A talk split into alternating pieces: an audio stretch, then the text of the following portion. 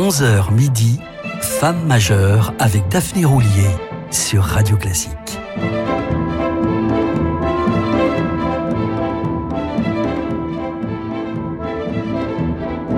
Après nous être promenés aux États-Unis, en Croatie, en Allemagne et en des contrées plus interlopes encore, je vous propose aujourd'hui de rester en France et d'évoquer la mémoire de Charlotte Sohy, une compositrice française dont on perçoit aujourd'hui, moins de 50 ans après sa disparition, toute l'importance. Elle sera entre-temps passée par la case oubli, comme c'était là si souvent le cas avec les musiciennes, et cela en dépit de l'heure de gloire qu'elle connut jusqu'aux années folles précoce et enjouée, car oui, on peut être précoce sans être nécessairement ténébreuse, Charlotte Sohy naît le 7 juillet 1887 à Paris, dans un milieu favorisé. Son père ingénieur a repris l'entreprise familiale pendant que sa mère, femme au foyer comme disait Landru, laisse libre cours à sa passion pour la musique et le théâtre. Elle initie très vite ses deux enfants aux joies de ces deux disciplines dans un petit théâtre privé des beaux quartiers. Charlotte se passionne aussitôt pour la musique étudiant notamment l'orgue chez Alexandre Guillemont, professeur réputé, et même à domicile. On imagine la taille du dit domicile quand on sait que son père, ne reculant devant aucun sacrifice, en fait installer un à la maison pour la plus grande joie, on imagine des voisins. Instrument encombrant, certes, mais magique s'il en est, et qui va éveiller sa vocation de compositrice. Une vocation qui va bientôt s'épanouir au contact d'une autre compositrice à qui nous avons déjà consacré une émission, Mel À la différence de cette dernière, souvent contrariée dans son désir de composer, comme nous le rappelions récemment, Charlotte, elle, est vivement encouragée et peut étudier à la Scola Cantorum, où elle suivra les cours de Louis Vierne, l'organiste de Notre-Dame. À la Scola, elle a aussi un coup de foudre réciproque pour le chef d'orchestre Marcel Labbé, Quoi de plus naturel, me direz-vous, pour une organiste, que d'avoir un coup de cœur pour l'abbé, qu'elle épouse en 1909, année de ses premières œuvres d'envergure?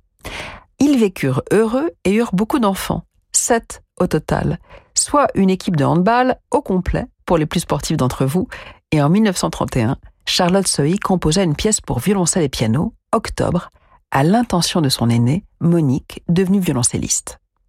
thank you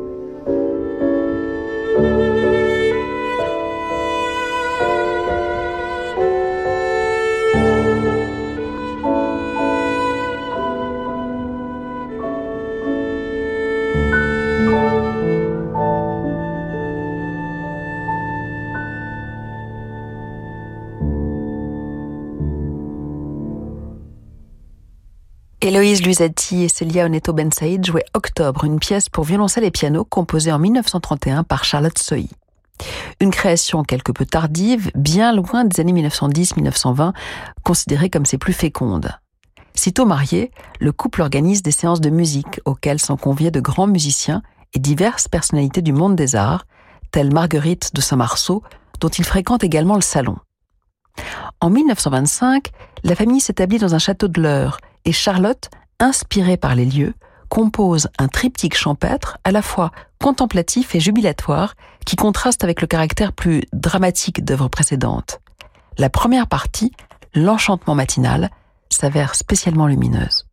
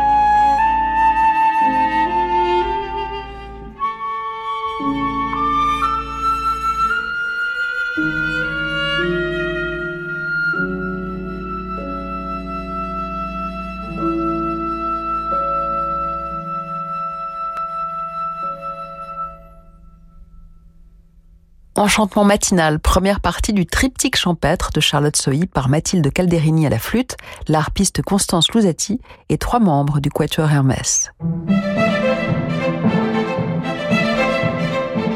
Femme majeure avec Daphné Roulier sur Radio Classique.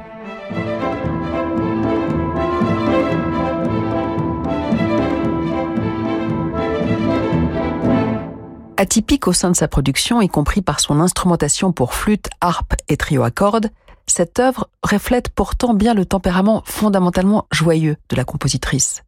Mais Charlotte Sohi est loin d'être imperméable au drame que traverse le monde. Et l'année suivante, à l'issue de la Seconde Guerre mondiale, elle compose son second quatuor à cordes, bouleversant témoignage de la plus affreuse calamité qui se soit jamais abattue sur notre France, sikh, en particulier lors du funèbre Andante.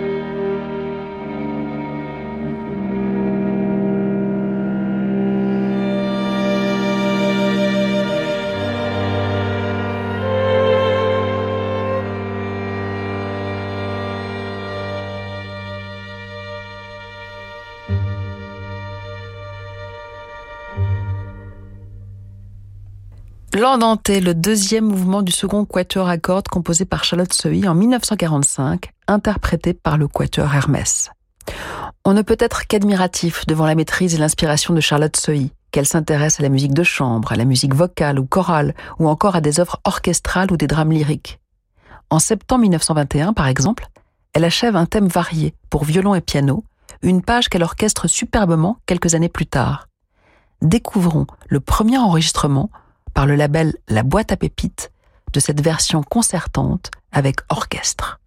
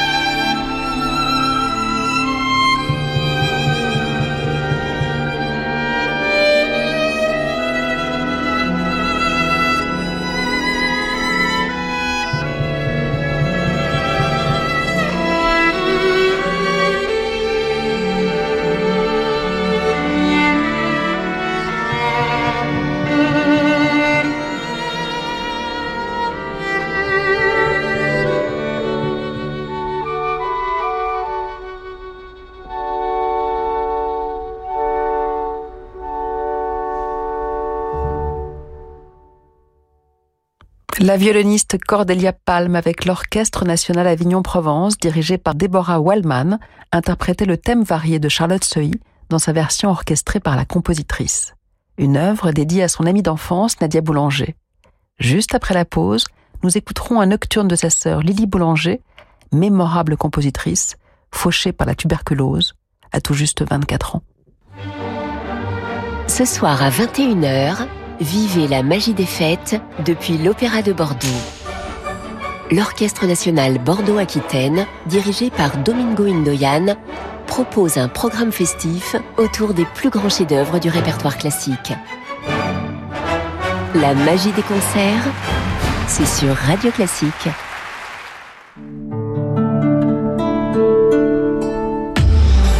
Renault.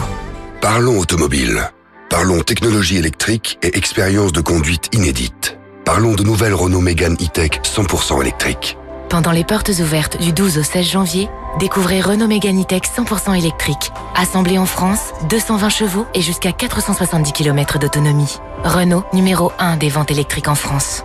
Étude décembre 2022, 3A Data, autonomie norme WLTP, voire conditions sur Renault.fr. Au quotidien, prenez les transports en commun. T'as besoin que je te dépose chez toi, Timothée? Non, non, c'est bon, merci, j'habite au coin de la rue. Une conversation banale cache parfois la précarité. Cette année encore, des centaines d'enfants vont passer l'hiver dans la rue. Aidez-les. Professionnels, bénévoles, donateurs, engagez-vous sur arméedusalut.fr. Aux armes, citoyens. C'est une maison qui a toujours existé. Avec son odeur et sa décoration hors du temps, elle déborde de souvenirs d'enfance. Vous y venez toujours avec un mélange de plaisir et de nostalgie. Cette maison, c'est celle de vos parents. Et vous comprenez très bien pourquoi ils tiennent à y rester. Petit-fils aide les grands-parents à rester chez eux partout en France. Petit-fils, l'aide à domicile sur mesure pour les personnes âgées. Petit au pluriel, fils.com. Jusqu'à midi, Femme majeure avec Daphné Roulier sur Radio Classique.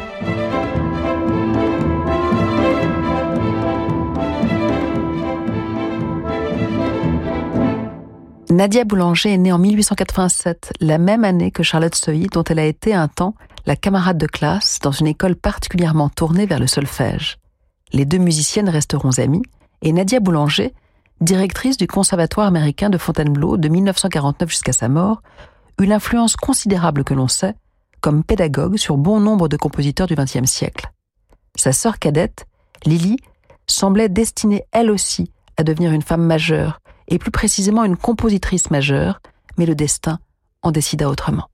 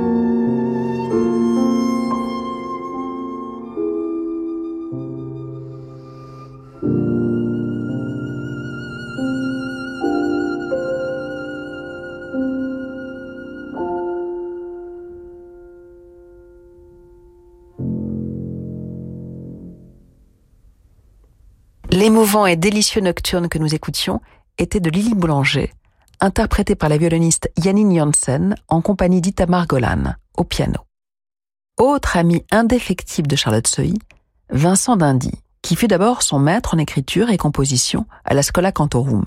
Le même Vincent Dindy, dont elle critiqua ouvertement lors d'un dîner la traduction en français d'Orfeo de Monteverdi, sans savoir que c'en était l'auteur.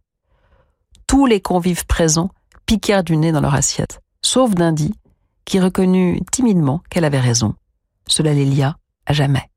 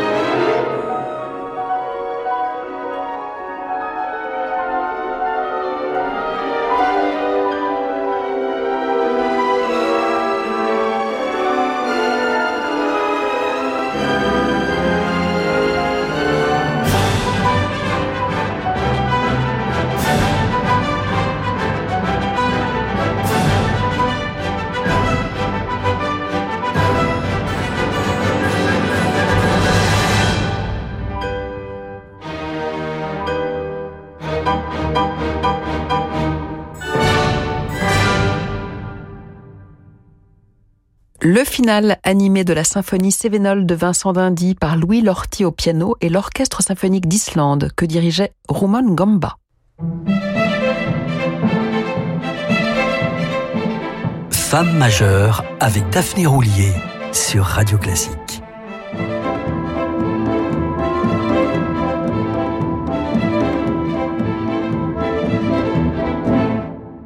À la veille de la Première Guerre mondiale, Charlotte Sohi, qui a 27 ans et déjà quatre enfants, envisage d'écrire un drame lyrique, mais Vincent d'Indy lui conseille de composer d'abord une symphonie pour se faire la main. Les conditions de sa composition vont s'avérer d'autant plus tragiques qu'on lui annonce la mort de son mari, appelé à Verdun. Information heureusement démentie une semaine plus tard. Charlotte met trois ans à composer cette symphonie.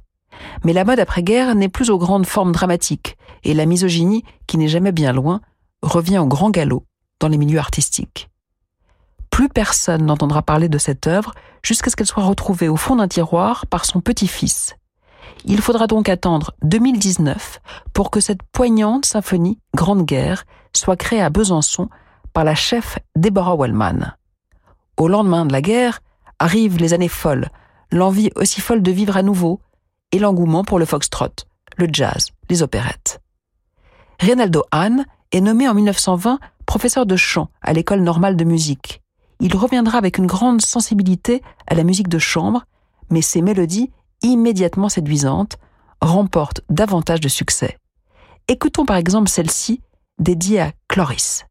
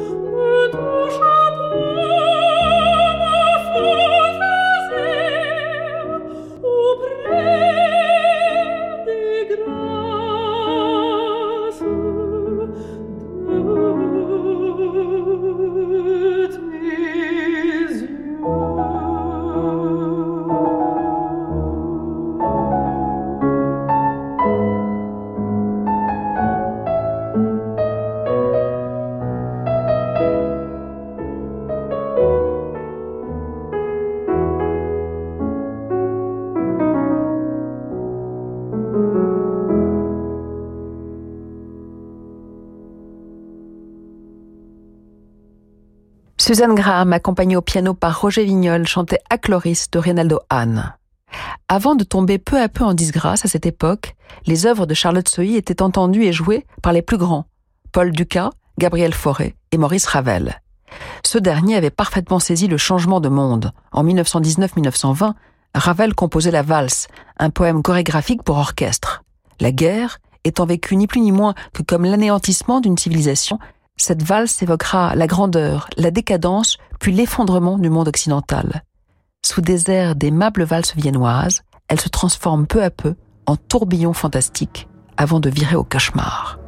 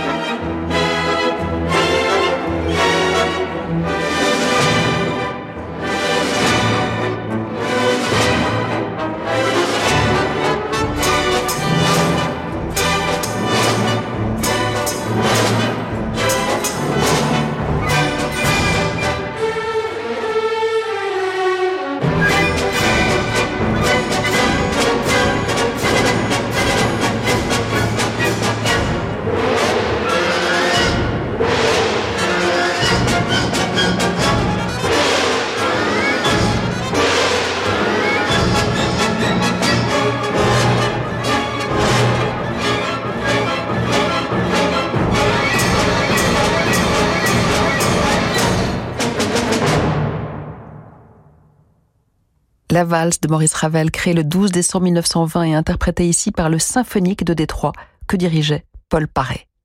En dépit des efforts de son petit-fils, il est encore aujourd'hui difficile d'établir un catalogue exhaustif des œuvres de Charlotte Sohi. Comme pour effacer la femme qu'elle était et donner pleinement une chance à ses œuvres d'exister, Charlotte Sohi ne dédaignait pas les subterfuges et par conséquent les pseudonymes tels que Louis Rivière ou encore Claude Vincent. Mais, tout au moins en ce qui la concerne, cette invisibilité semble prendre fin le remarquable coffret de trois CD du label La Boîte à Pépites, mis à contribution tout au long de cette émission, l'association Présence Compositrice et bien sûr diverses musiciennes et musiciens permettent de redonner enfin vie à l'œuvre de Charlotte Sohi et l'on s'en réjouit. Dans un instant, cap sur les horizons, dessiné par Francis Drezel.